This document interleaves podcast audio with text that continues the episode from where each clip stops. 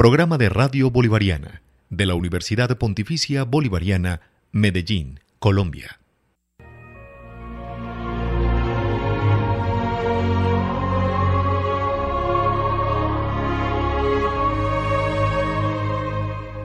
Universo en expansión.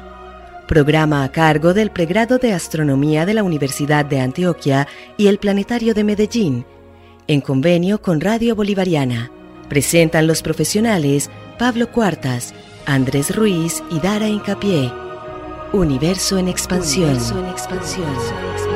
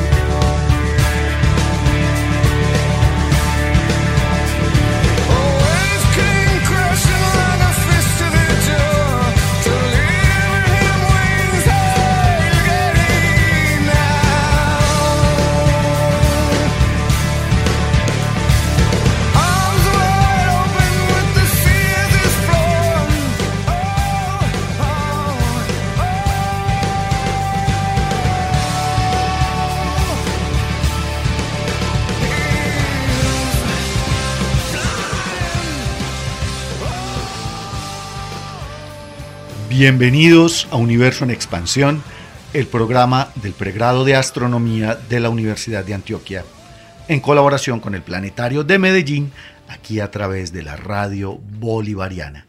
Dara y Andrés, bienvenidos. Hola Pablo, hola Andrés, Hola a todas, todos nuestros oyentes. Qué rico que están por acá de nuevo escuchándonos en Universo en Expansión. ¿Qué más, Andrés? Te extrañamos la semana pasada. No, es que andaba cruzándome el Pacífico en una balsa y les cuento que me cogió un fenómeno horrible, una llovedera, una marea alta, una marea baja. El, el barco me arrastraba que para Japón, de nuevo que para América. Mejor dicho, andaba yo como embolatado con estos fenómenos climáticos. fue que se vio, se vio Castaway, ¿te acuerdas del náufrago? Eh, yo estaba pensando, era en el episodio de Cosmos con los navegantes polinesios. ah, también. A ellos los trajeron las corrientes hasta Hawái y hasta la isla de Pascua. Y probablemente hasta la costa del Pacífico suramericano. Ah, o sea, llegaron hasta Chile. Y Perú. ¿Viste ¿Para dónde iba la tortuga de Nemo? Que se metió en, un, en una corriente oceánica. Ah, esa es la corriente de, Australia. La corriente circunaustraliana ah, le da que, la vuelta a que bordea, bordea el arrecife coral más grande del mundo pero tan chévere, toda parchada ahí, simplemente se montó en ese río submarino la autopista. y se la llevó. Y se, y se dejó llevar. Bueno, Pongan atención, porque es que Andrés no estuvo la semana pasada, mm. pero empezamos a hablar de cosas increíbles aquí, sobre todo de clima. Ajá. Y de y de pues de un fenómeno global de clima en el planeta Tierra que se llama el fenómeno del niño. Ahorita les voy a presentar un niño al que invité que sabe mucho del tema. ya no está niño, ya es doctor en meteorología y en climatología. Pero volviendo al asunto, resulta que en otros planetas también hay clima. Sí, claro. Sí, porque uno pensaría, ay, no, eso solo sucede en la Tierra. Pues lo que pasa es que la Tierra tiene unas características muy especiales, empezando porque tenemos una cantidad de agua superficial que no es mucha. Todo el mundo piensa que el 75% de la Tierra es agua. No. No. El 75% de la superficie está cubierta de agua, eso es Ah. distinto. Sí, de ahí para abajo es Sí, porque eso es un Tierra- charquito, pues, en comparación tierra- con el planeta. Piel de agua. Una Sí, pielcita. imagínense que la profundidad promedio, si uno hace un promedio pues de todo el, el océano es como de 4 kilómetros, eso no es mucho, y en masa, en realidad eso es como el 0.02% en masa Hay de todo el planeta. Ay, De planetas gaseosos que tienen más agua en total que Ahí- nosotros. Encélados tiene más agua. Más agua líquida. Ganímedes tiene más agua. E- Europa tiene más agua. O sea que los extraterrestres, si van a venir, no van a venir por agua. Pues se quedan No, en una luna. Agua tienen en cualquier otra parte del Oh, universo. se Se, llevan- quedan en la nube de oro. Se la llevan Ahí está. congeladitas de la nube de oro. Eso, No hay que almacenarla. Recogen almacenan en hielito. frío. Exacto. O sea que en realidad esas, esas historias de ficción en donde vienen a robarse nuestra agua. Como en B, la batalla final. ¿La eso sí, no tiene nada Por que- supuesto. no- esa era muy buena. Lagartijas. Eran lagartos que nos comían. Reptilianos. No, pero también les decía, hay planetas con clima. ¿Qué se requiere para que un planeta tenga clima? Atmósfera. Atmósfera. Y radiación, claro. Claro. Desde, que un planeta, desde que un planeta tenga atmósfera y reciba radiación solar, pues efectivamente esta energía que nos contaba nuestro invitado la semana pasada, que ahorita vamos a volver a hablar con él, esta energía pues se distribuye de cierta manera en el planeta y eso produce vientos, nubes, tormentas, etcétera, etcétera. Pablo, pero no solamente, no solamente un planeta con atmósfera puede tener clima. Yo pienso, por ejemplo, que Europa o Encélados, estas dos lunas también tienen un clima, pero es un clima Ah, submarino, Ah, porque tienen un diferencial de energía que mueve corrientes. Porque tienen un océano de agua líquida sí. y Bueno. tienen una fuente de energía. Y yo estaba pensando, los planetas errantes, por allá una super tierra que Hmm. no está pegada en ningún sol, pero que sí tiene atmósfera, No, de tendrá estar- clima. de Yo creo que cuando que pasen, cuando pasen cerca a algún sistema estelar, le puede pasar lo que le pasa a Plutón, por ejemplo. Alguna Que se activa. Se activa, por ejemplo, en Plutón, ese corazón enorme que vimos en las fotos del New Horizons. se llama hermoso. la- se llama la tierra de, de ay, ¿cómo se llama? Tombaugh. Exacto. Tombaugh Terra. Exacto, esa, ese terreno, eso ya no debe existir, porque es que eso es nitrógeno congelado, pero cuando el, el Plutón se está moviendo y se acerca más hacia Al el sol. sol. pues un poquito, Se sublima. se sublima todo el hielo y se convierte en atmósfera. Cuando se aleja, vuelve y, cae en nieve. O sea, en realidad hay muchos ciclos, los ciclos de intercambio de energía entre la superficie de un planeta y su atmósfera o su, O su digamos, océano. su ambiente o su océano es clima. Marte posiblemente sea el más parecido a nosotros porque como tiene un eje inclinado 25 grados, el de nosotros está inclinado 23 grados y medio, y además tiene una rotación que es de 25 horas, Sí. es muy parecido a la Tierra, y entonces en Marte hay estaciones. En Marte hay primavera, verano, otoño e invierno. Y florecen las rocas. No, a mí lo que me parece más triste de las estaciones marcianas Mm. Es que cuando Marte está más cerca a la Tierra, como también está más cerca al Sol, se le alborotan todas las tormentas del mundo y no le podemos ver bien la Y hay- superficie. exacto, es hay genial, tormentas me de polvo Ay, no, a mí me parece globales. Sí, y los diablitos. ¿Se acuerdan de los Los diablitos de Los Marte? demonios de Tasmania. Los demonios de Tasmania, eso, Cuando girando. deberíamos verlo mejor, no lo podemos ver. Pues ahí está, miren, el dato ñoño de la semana es cuánto dura las estaciones en Marte, porque aquí son más o menos tres meses por invierno, verano, otoño, primavera. 3 por 4, 12, ahí está el año. Exacto. En Marte duran 90 días, dependiendo de... No, 90 días duran en, para nosotros. En Marte duran del orden de 200 días terrestres que se miden en soles marcianos. Acuérdese que un día marciano es un sol marciano. Entonces, por ejemplo, la primavera, 194 soles. El verano, y esto es lo curioso, no duran lo mismo que aquí. Aquí son más o menos iguales, tres meses cada una.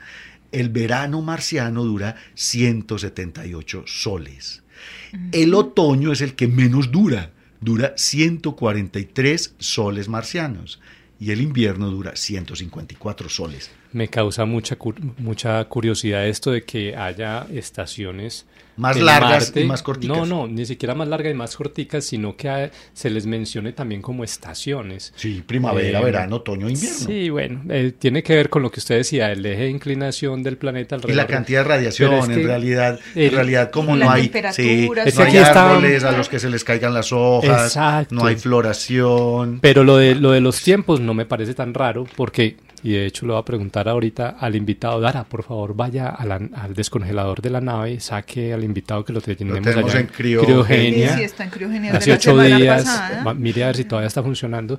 Eh, porque pues la idea es pensar que las estaciones ya aquí en la Tierra se están, a pesar de que el tiempo sigue igual, ¿cierto? El, eje de inclinación, el tiempo de duración del año, se están descontrolando un poco en, en, la duración, ¿no? Pero, pero mire Andrés, es que eso tiene que ver con la órbita con la forma de la órbita. Pero la órbita no ha variado. Sí, señor, sí varía. La órbita de la Tierra. La de todos los planetas. Pero, a ver, varía, varía con cierto, cierta periodicidad y entonces la órbita de Marte es más excéntrica, es más elíptica que la de la Tierra. Y eso significa que, por ejemplo, tenga épocas, o digamos, tenga épocas en que está más lejos del Sol y recibe menos radiación, pero no necesariamente ese tiempo dure tanto. Por eso es que el otoño y el invierno marcianos son más corticos que la primavera y el verano. La primavera y el verano duran más porque son justamente en el periodo en que Marte está un poco más cerca del Sol y la elipticidad de la órbita produce, digamos, esa diferencia en la duración de las estaciones. En la Tierra eso sucede en periodos del orden de los cientos de miles de años. Ah, y, resulta que la excentricidad de la órbita puede variar hasta un 2%.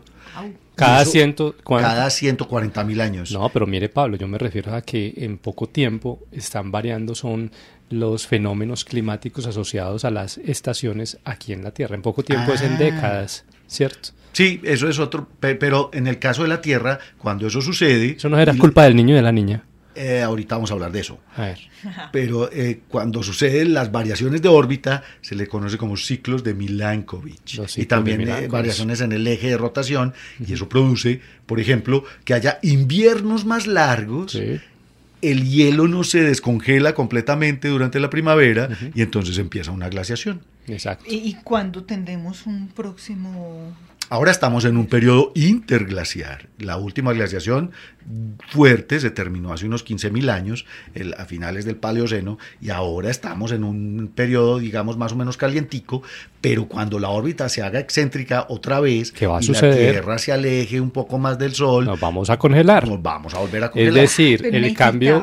eso ya. No, el cambio climático, el cambio climático que estamos viendo en estos momentos por calentamiento global, es una cosa de 200 no le va años. a hacer ni cosquillas a la glaciación que nos espera. Sí, este planeta se va a volver a congelar, pero mientras tanto, la, la civilización tal y como la conocemos va a dejar de disfrutar de su status quo. Aquí hemos hablado de eso, pero en el programa anterior, Andrés, en el que usted no vino, sí, estaba navegando en el Pacífico. Del niño, no del niño Andrés que no vino, pero estamos hablando del niño, con Alejandro Martínez, que ya dará los descongeló, la, la paleta. Alejandro Martínez profesor de la Facultad de Ingeniería de la Universidad de Antioquia, doctor en cuestiones de clima, este señor sabe de atmósferas, de océanos, tiene un curso genial que muchos de mis estudiantes de astronomía han tomado, que es un curso sobre atmósferas planetarias, así que lo trajimos nuevamente para que sigamos conversando sobre estos cambios climáticos, digamos, de, del corto y largo plazo, y que nos cuente qué es lo que está pasando con el fenómeno del niño y el fenómeno de la niña que prometimos íbamos a hablar de él la semana pasada. Sí, dejamos ahí, él, continuará en la semana pasada hablando del fenómeno de la niña. Y pues, a ver, yo entendía que el niño se le puso así, lo pusieron así los pescadores eh, peruanos.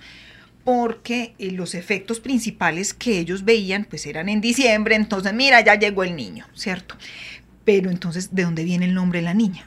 Alejandro, ¿cómo estás? Bienvenido.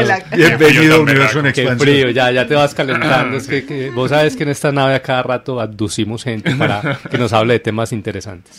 Muchas gracias. La niña es un nombre más reciente, del siglo XX, y era porque en otros años, si en unos años se notaba que se calentaba el Pacífico y los pescadores peruanos notaban que se les cambiaba la pesca, en otros años pasaban cosas más o menos opuestas, no idénticamente, pues no, no completamente opuestas, no simétricas, Sí. pero tenían que ver con un enfriamiento del Pacífico y entonces en el siglo XX, a lo largo del siglo XX, le, le empezaron a decir a eso eh, la niña. Alejandro, una duda para nosotros, los que llegamos por primera vez a este programa y no eh, te hemos oído hablar antes. Eh, pero entonces, danos un contexto del niño brevemente, qué es, y, y retomamos lo de la niña, por favor. Sí, el niño es una, eh, una sucesión de estados que puede tener la atmósfera y el océano en, en la Tierra, en el planeta Tierra. Eh, en particular tiene que ver con que se calienta el Pacífico Central, ecuatorial, y eh, le empieza a entregar la energía a, a la atmósfera y eso cambia los vientos, redistribuye las nubes sobre partes muy grandes del mundo, haciendo que en unas partes llueva menos y en otras partes eh, llueva más. Pero entonces digamos que, que la señal y lo clásico es que se calienta el Pacífico y Sí. cambian los vientos sobre el Pacífico, eso es el niño.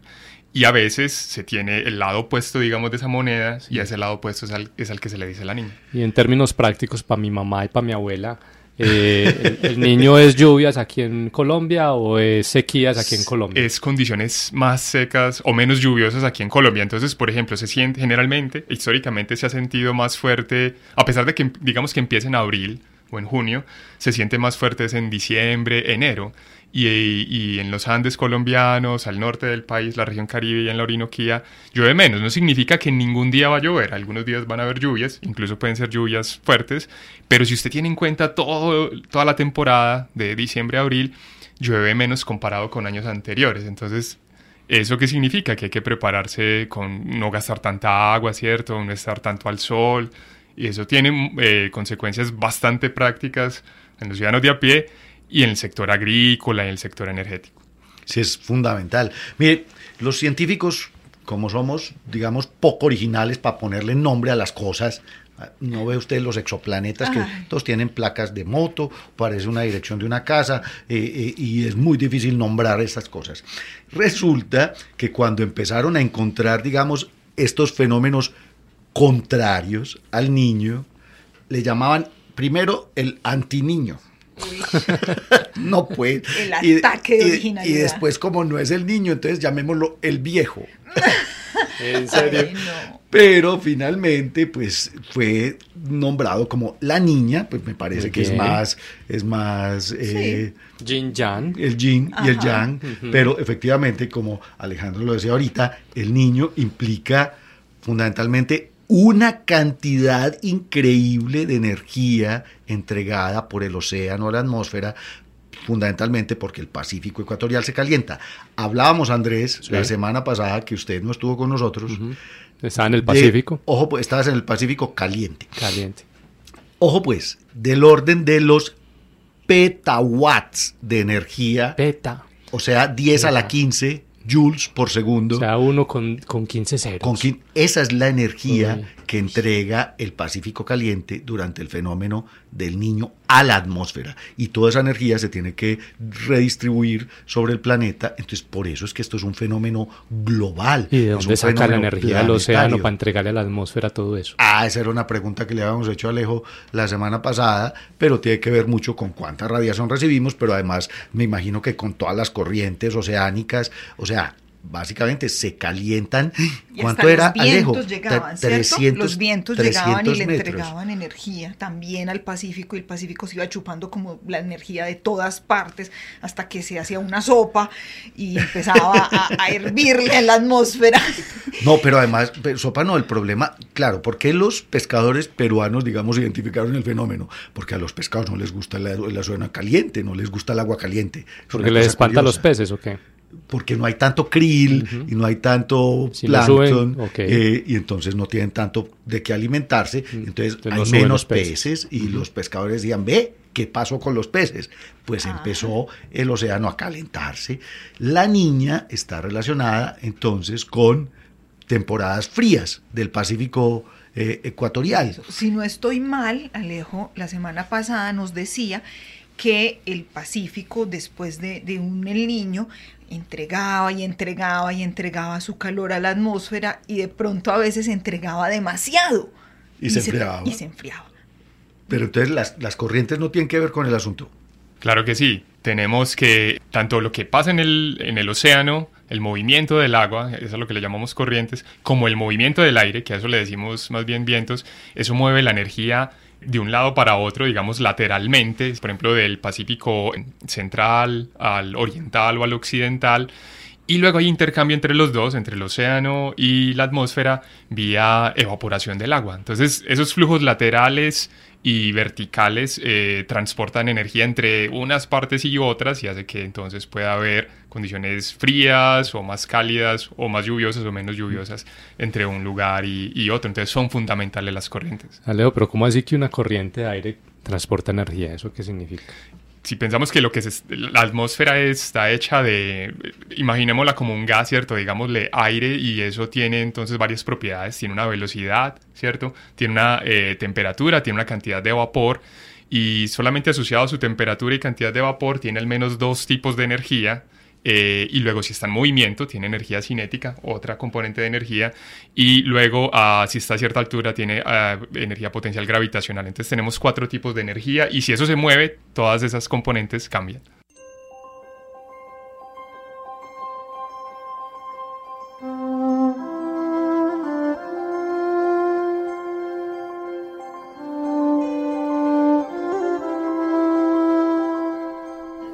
Están escuchando Universo en Expansión, en convenio con Radio Bolivariana y el apoyo del Planetario de Medellín y el pregrado de Astronomía de la Universidad de Antioquia. Un diálogo sobre el cosmos y su evolución.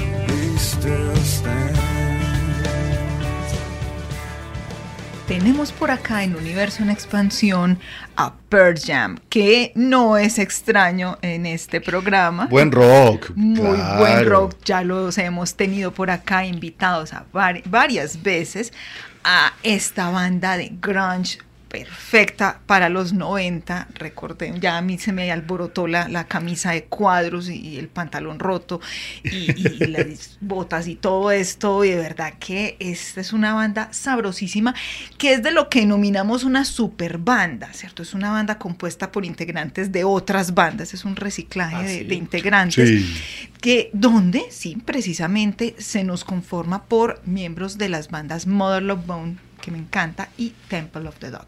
Pues tenemos a el super papi Eddie Vedder a cargo de la banda, junto con Mike McCready, eh, guitarrista principal, y entre ellos dos compusieron una cantidad de cosas brutales, ¿cierto? Que nos identificaron y nos identifican todavía mucho el sonido que caracterizó a los 90.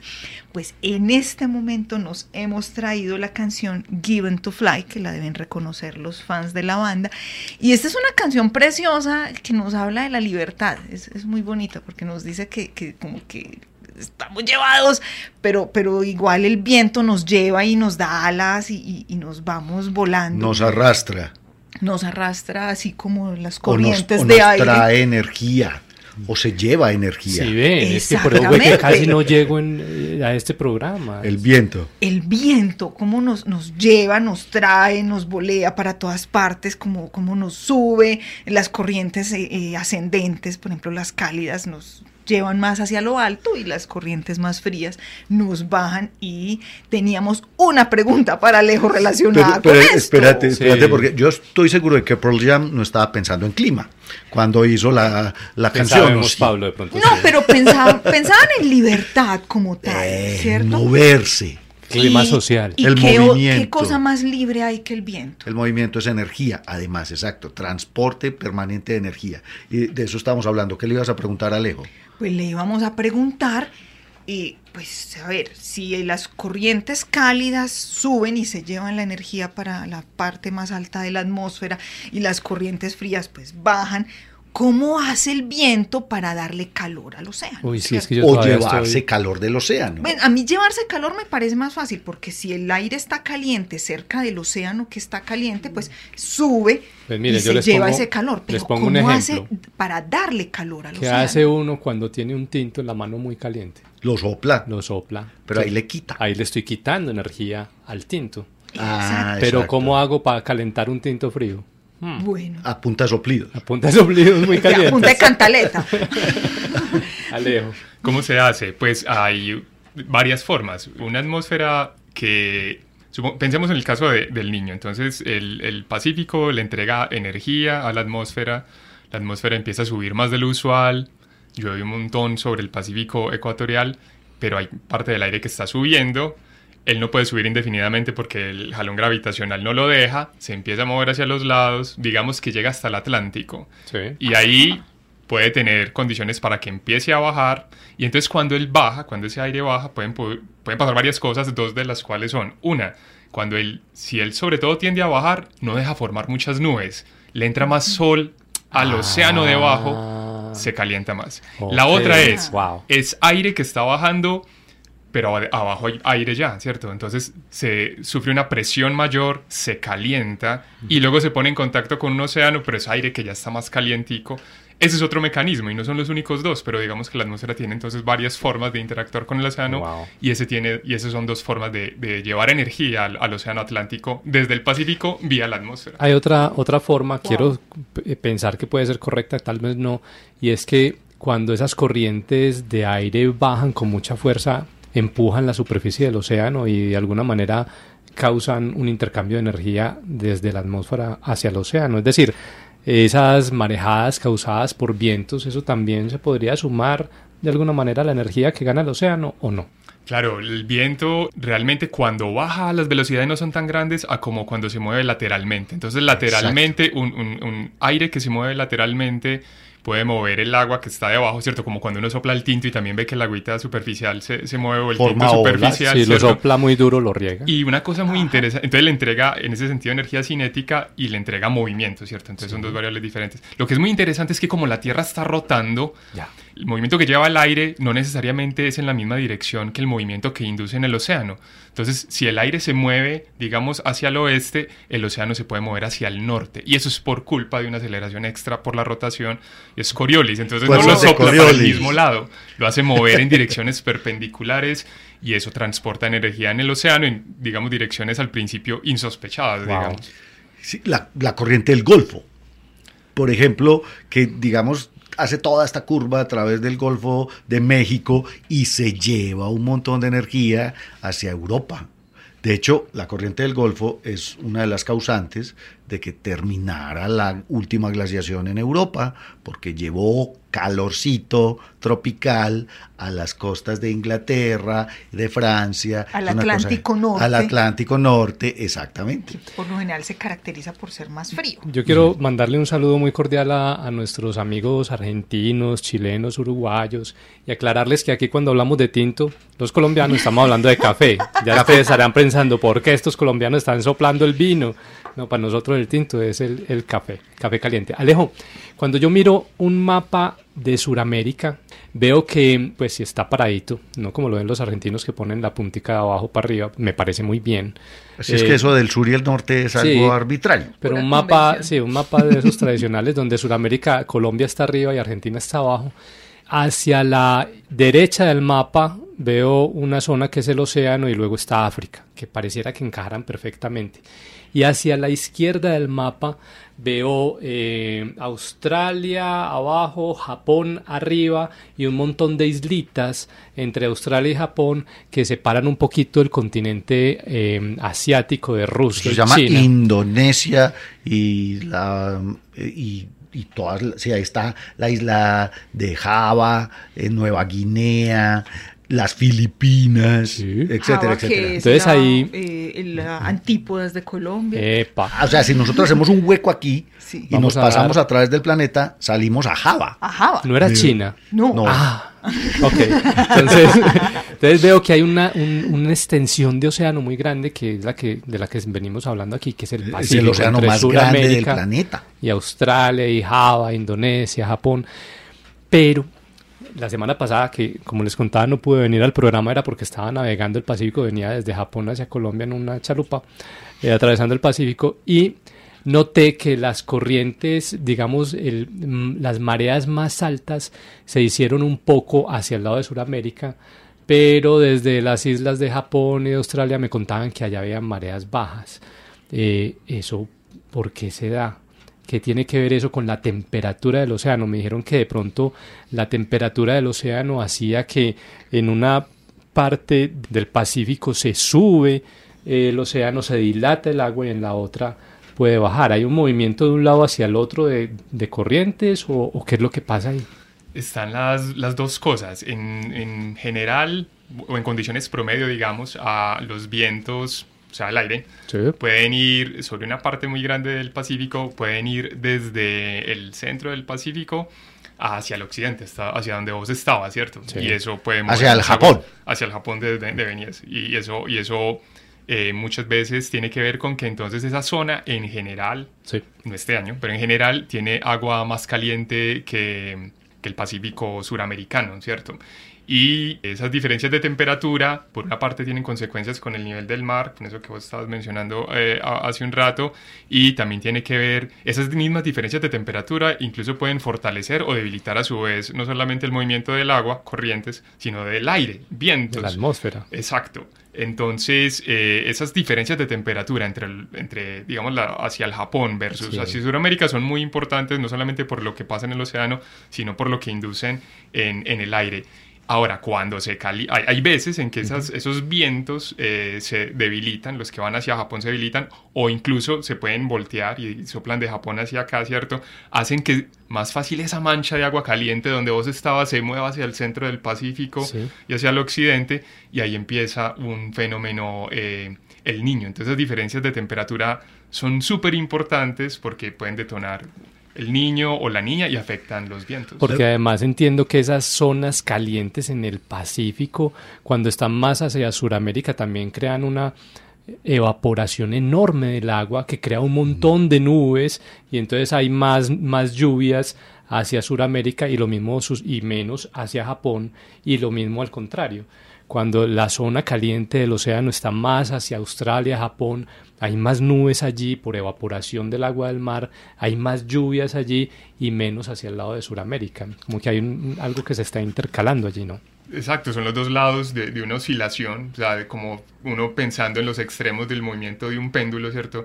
En una condición, el, Pacífico Central caliente hace Sí. que pueda llover más sobre el Pacífico Central, pero no sobre Colombia porque nos cambian los vientos tal que antes más bien nos inhibe las nubes. Las consecuencias de ese calentamiento en el Pacífico Central son diferentes en diferentes partes del mundo. Eso digamos que es un extremo del péndulo, el niño. Y el otro extremo ocurre cuando eh, pasa lo que mencionabas, que Japón se calienta y es que las, las lluvias se corren hacia allá, ¿cierto? Eh, se enfría el, el, Pacífico Central y Oriental y a nosotros eso, en muchas otras partes bajan las lluvias, a nosotros en particular nuestra esquinita del mundo nos aumentan, pero son los dos extremos de una oscilación todo este intercambio de energía y de vientos, yo había escuchado hablar de unas digamos, como un, un modelo de... Convección. De, pues, es convección, pero en realidad es un modelo gigantesco de transporte de, de material atmosférico que se llaman células de Walker. ¿Quién era este señor Gilbert Walker Alejo que descubrió, digamos, estos ciclos o como este transporte? Es básicamente eso. ¿Qué es? ¿Qué es esto? Eh, las células, hay varias celdas de Walker o células, o celdas, o células de Walker y tienen que ver con el movimiento del aire en los trópicos y la más grandota de todas está en el Pacífico. Entonces imaginemos que estamos pensando en los vientos cerca de la superficie del Pacífico, soplando desde el centro hacia Japón, ¿cierto? El aire, una vez llega a Japón, allá, eh, o esas, a esas, cercanías, se encuentra con una región de un océano típicamente caliente, se produce evaporación, formación de nubes, el aire sube, no lo hace indefinidamente, eh, una vez llega a cierto nivel de la atmósfera, la, la, tropopausa, por ejemplo, parte de ese aire se puede mover de regreso hacia el oriente, pero entonces ya lo hace por las capas superiores, ¿cierto? Hacia Sudamérica. A unas 11 kilómetros de altura hacia Sudamérica, ¿cierto?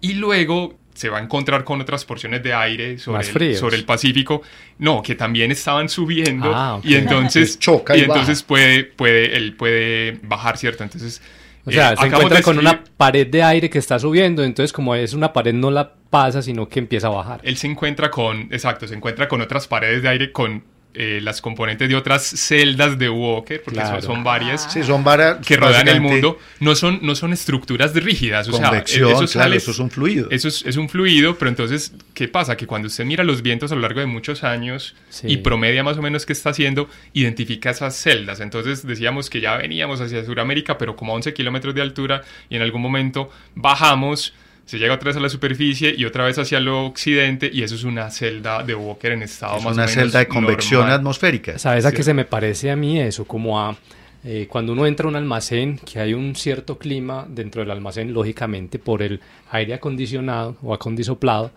eh, en la salida del almacén están usando ahora unas cortinas de aire, unos chorros de aire que bajan directamente eh, desde la parte alta de la puerta hacia el piso y eso no permite que el aire que está climatizado dentro del almacén se vuele. Se es más, salga. uno, uno pasa esa cortina de aire, es decir, sale del almacén y ¡buh! qué calor tan impresionante! Y vuelve y entra y está haciendo frío. Y justo cuando lo pasa, ahí uno siente ese aire bajando. Es como esas Pero, cortinas pero eso de es un aire, ¿no? chorro artificial. Ese es un chorro artificial, pero me imagino... Pero produce convección. Me imagino, exacto, Sí. me imagino esa cortina de aire bajando desde el techo de la puerta del almacén, luego se va por el piso hasta el otro fondo, sube por la otra pared, se devuelve por el techo y vuelve y baja. Esa es una celda de aire, hay una corriente de aire, pero al lado hay otro almacén, Eh, pegado por la misma puerta, y entonces otra celda, y al lado hay otro almacén, pegado por la misma corriente de aire, otra puerta.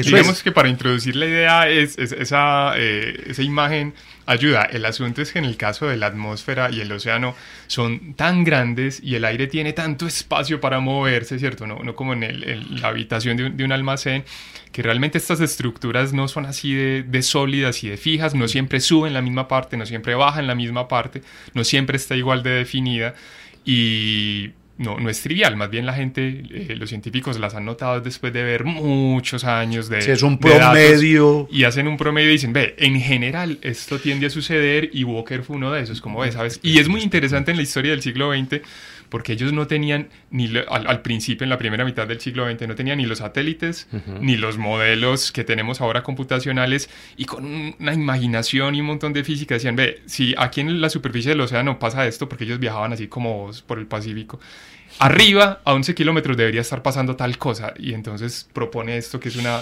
Es que ahora lleva su nombre, ¿cierto? Y van y se verifica, ¿cierto? Y luego más, más adelante en el siglo XX se encuentra que hay otras. Hay una en el Atlántico, eh, también más o menos bien, bien definida, y eso compone parte de lo que se llama la circulación general del planeta Tierra. Cada planeta tiene su circulación general, ¿cierto? Venus tiene la- su, su circulación general, Júpiter la tiene, ¿cierto? Depende mucho de cuál es el radio y a qué velocidad va, a cuál velocidad rota el planeta. En el caso de nosotros, parte de nuestra circulación general tiene estas estructuras gigantescas que son celdas de Walker. Bueno, yo tengo acá una duda con estas celdas de Walker, porque pues nos dices que son móviles, que, que a veces pues como que funcionan para un lado, para el otro. Ellas se pueden fusionar o dividir o, o, ¿cierto? Como interactuar entre ellas o tienden a ser las mismas a lo largo En del los mismos tiempo, puntos, a pesar de que cambien un poco, como tú dices, crecen y, y disminuyen. Qué interesante esa pregunta. Yo estaba pensando en algo así como en el Triángulo de las Bermudas, el Triángulo del Dragón. ¿Será que estas celdas tienen que ver con eso de que los aviones se pierden? No, Andrés. Hasta allá no vamos a llegar. Usted es de los que cree que los astrónomos son expertos en la Atlántida, ¿cierto? Ah, pero ¿y entonces? Pero en realidad, ¿cómo funciona? Porque como vos lo decías, Alejo, ahorita, estas celdas pues son intercambio de fluidos, obviamente... Como lo habíamos mencionado, es un sistema muy dinámico y muy variante, pero esto es un promedio a través de muchos años y de mucho tiempo. Hay unas estructuras que se alcanzan a ver bien luego de promediar muchos años. Hay otras que sí se ven nítidas cada día, ¿cierto? Solamente que son muy, muy móviles. Entonces, no siempre, digamos, el aire está bajando en la misma parte, eso se le llama subsidencia, y no siempre está subiendo en la misma parte, se puede mover de este a oeste, ¿cierto? Y eh, a veces, ah, no tanto es que una celda se combine con la otra, sino que a veces como que se, se borran un poco las, las fronteras, ¿cierto? Eh, desde el Se punto de vista instantáneo, ¿cierto? Si le tomamos una foto hoy, pero si volvemos y promediamos, vemos que ve, en general a la atmósfera terrestre le gusta hacer este tipo de celdas.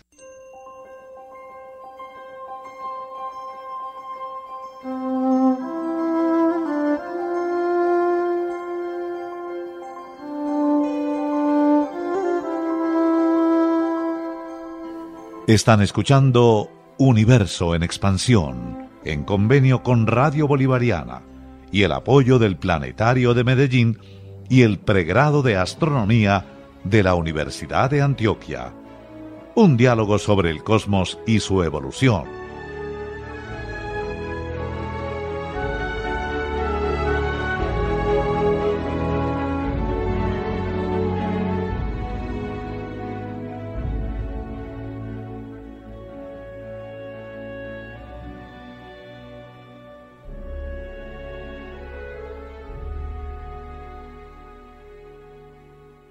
Continuamos en Universo en Expansión, en esta ocasión hablando sobre los intrigantes fenómenos del niño y de la niña.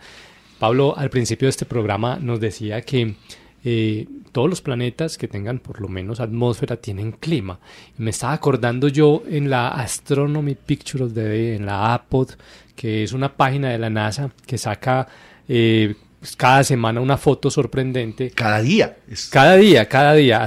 eh, es porque es la, la imagen del día. imagen astronómica del día. Pues sacaron en estos días nada más ni nada menos que tal vez el fenómeno atmosférico más impresionante de este sistema solar.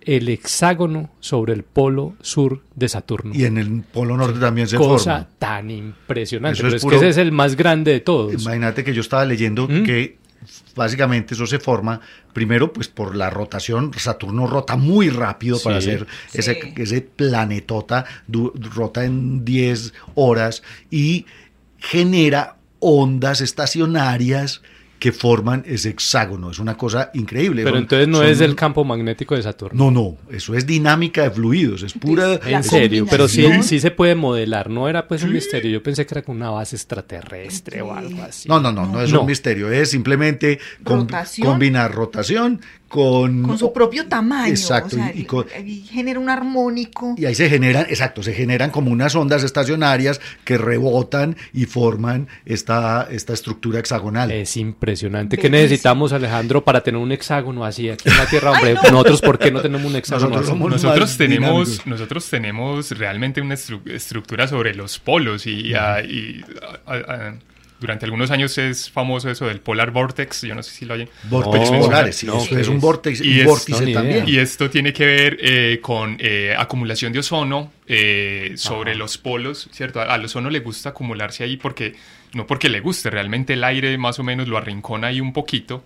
eh, y nosotros en la Tierra también tenemos estructuras de, de esa naturaleza entonces, o sea, no, no exactamente como el hexágono hermoso del que están hablando, pero algo parecido y tiene que ver tanto con... eh, eh, estructuras en los fluidos que se llaman corrientes de chorro, como con la superposición de ondas de, la- de las que ustedes estaban hablando. Algunas de esas ondas se llaman ondas de, de Rossby y son ondas de escala planetaria y en general son muy antiintuitivas. Tienen que ver con lo de la escala planetaria, el hecho de que sean antiintuitivas, eh, pero sí, en efecto, es un efecto dinámico, que el fluido se puede mover y formar ondas.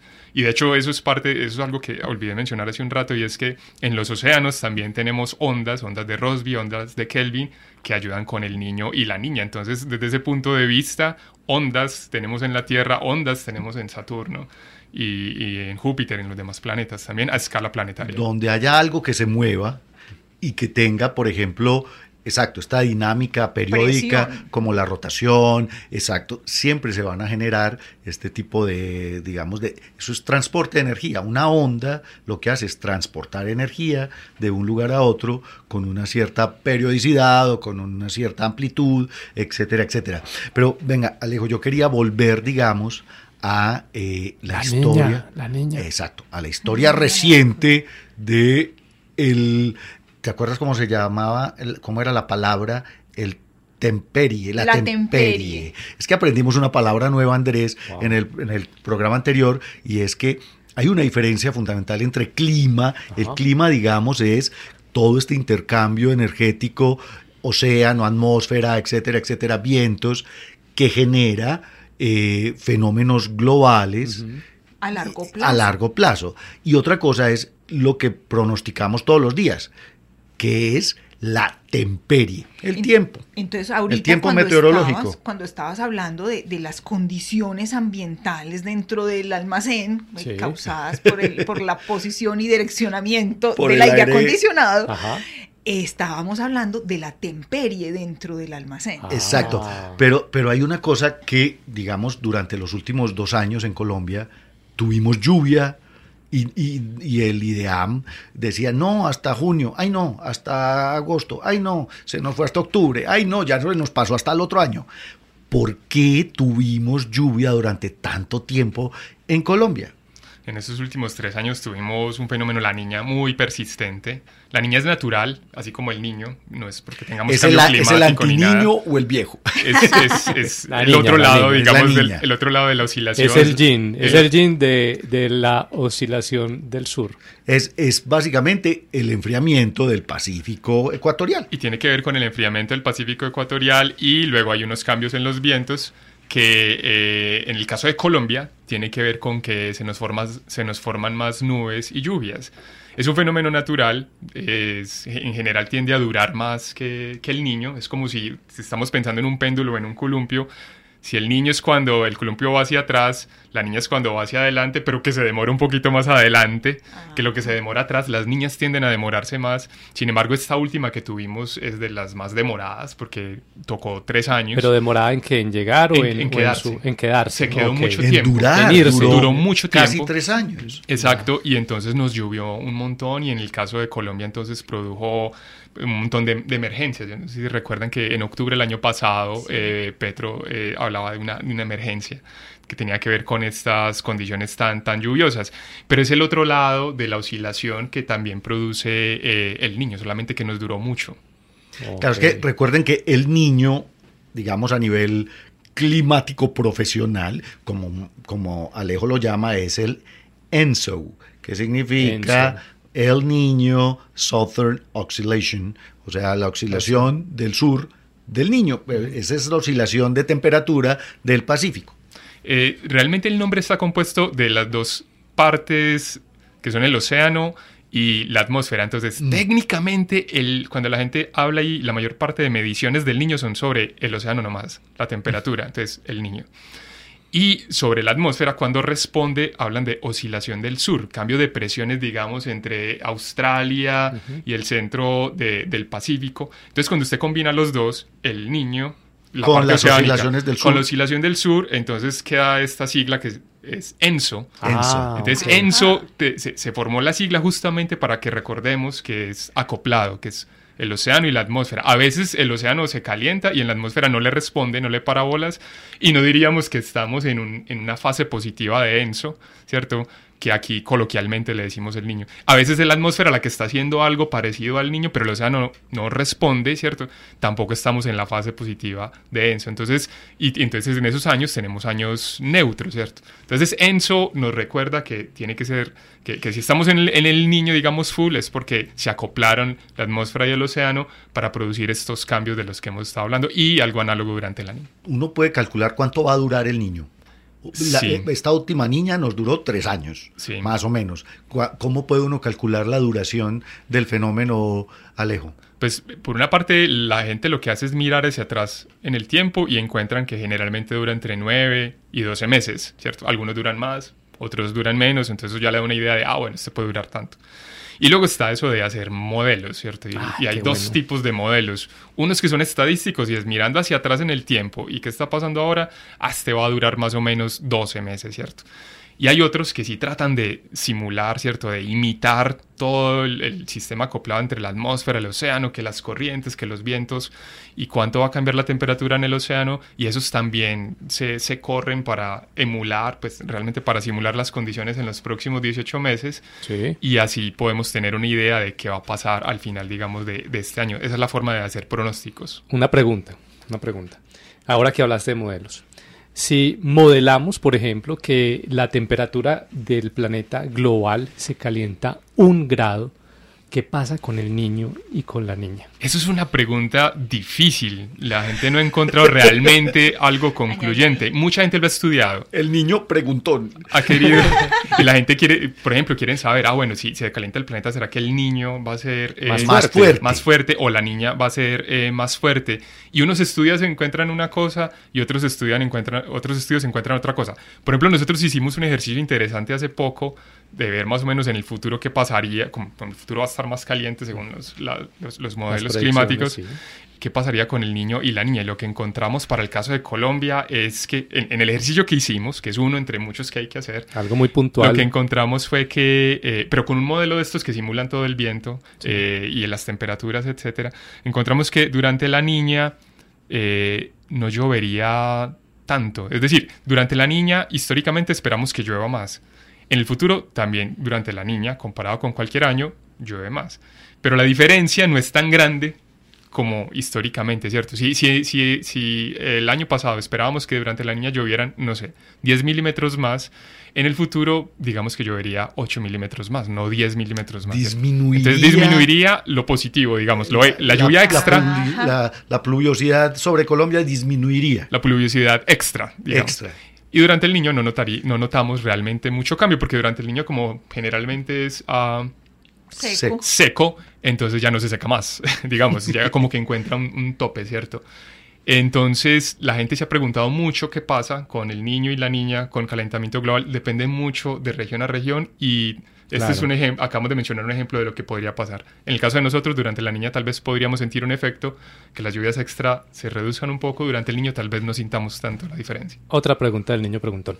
Eh, ¿Qué pasaría si talamos todo el Amazonas? Ay, ¿Eso afecta el niño o la niña? Es que recordaba en una conferencia de Germán Poveda que decía que en el momento en que pasemos la deforestación más o menos de un 60, eh, 70% del Amazonas, vamos a perder la evapotranspiración, es decir, la evaporación por la respiración del bosque del Amazonas, que genera un montón de nubes, que además esas nubes son la mayoría del agua que nos llega a nosotros los que estamos en los países de los Andes.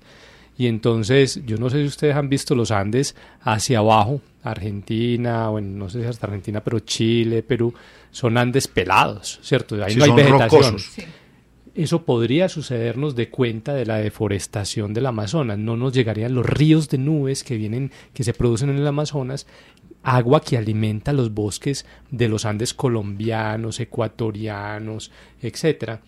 Estoy pensando en el niño y en la niña porque pues también son fuente de, de, lluvias que vienen desde el océano. ¿Será que eso nos va a ayudar un poquito? Pues es que hay varias cosas a considerar. Primero, eh, listo, sí, a mucha gente le ha gustado mentalmente tumbar la, la Amazonía para ver qué, qué, pasa, pero resulta que si le combinamos cambio climático, eh, lo que tenemos es una atmósfera más caliente, es decir, una atmósfera en la que los océanos evaporan más, y entonces aunque tengamos menos evaporación de la Amazonía, no necesariamente nos va a bajar la cantidad de vapor en, sobre Colombia. De hecho, vamos a tener, es, es, probable que tengamos más vapor sobre Colombia en el futuro de cuenta del cambio climático. Ahí el asunto es, bueno, ¿y ese vapor va a llover o no? Entonces ahí uno se empieza a preguntar eh, por diferentes factores que pueden hacer llover o no y aparece, por ejemplo, lo que vos estás mencionando, el niño o la niña. Si uno lo quiere ver a gran escala, entonces resulta que el niño y la niña tienen que ver con esas celdas que mencionamos ahorita, las de Walker, que son de este a oeste. Hay otras que se llaman celdas de Hadley, que son de sur a norte o de norte a sur. De esas hay, por ejemplo, en Venus, que son gigantescas, cubriendo casi, casi todo el planeta. Esas celdas se pueden modificar con el cambio climático y se pueden modificar también con lo que mencionabas de deforestar la Amazonía. En particular las celdas de Walker sufren si se tumbar la Amazonía al nivel de, que vos lo estás diciendo.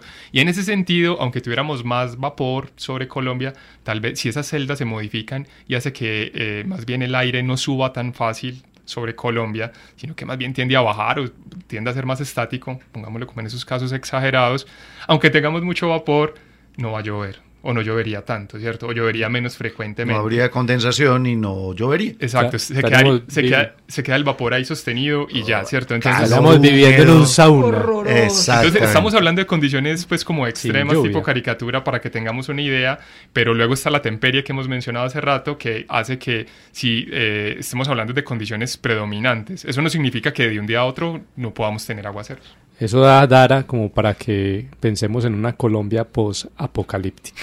Una Colombia post, sí, post selvática mm. y con el fenómeno del niño y de la niña, posiblemente potenciados, como lo decía Alejo, por el calentamiento global.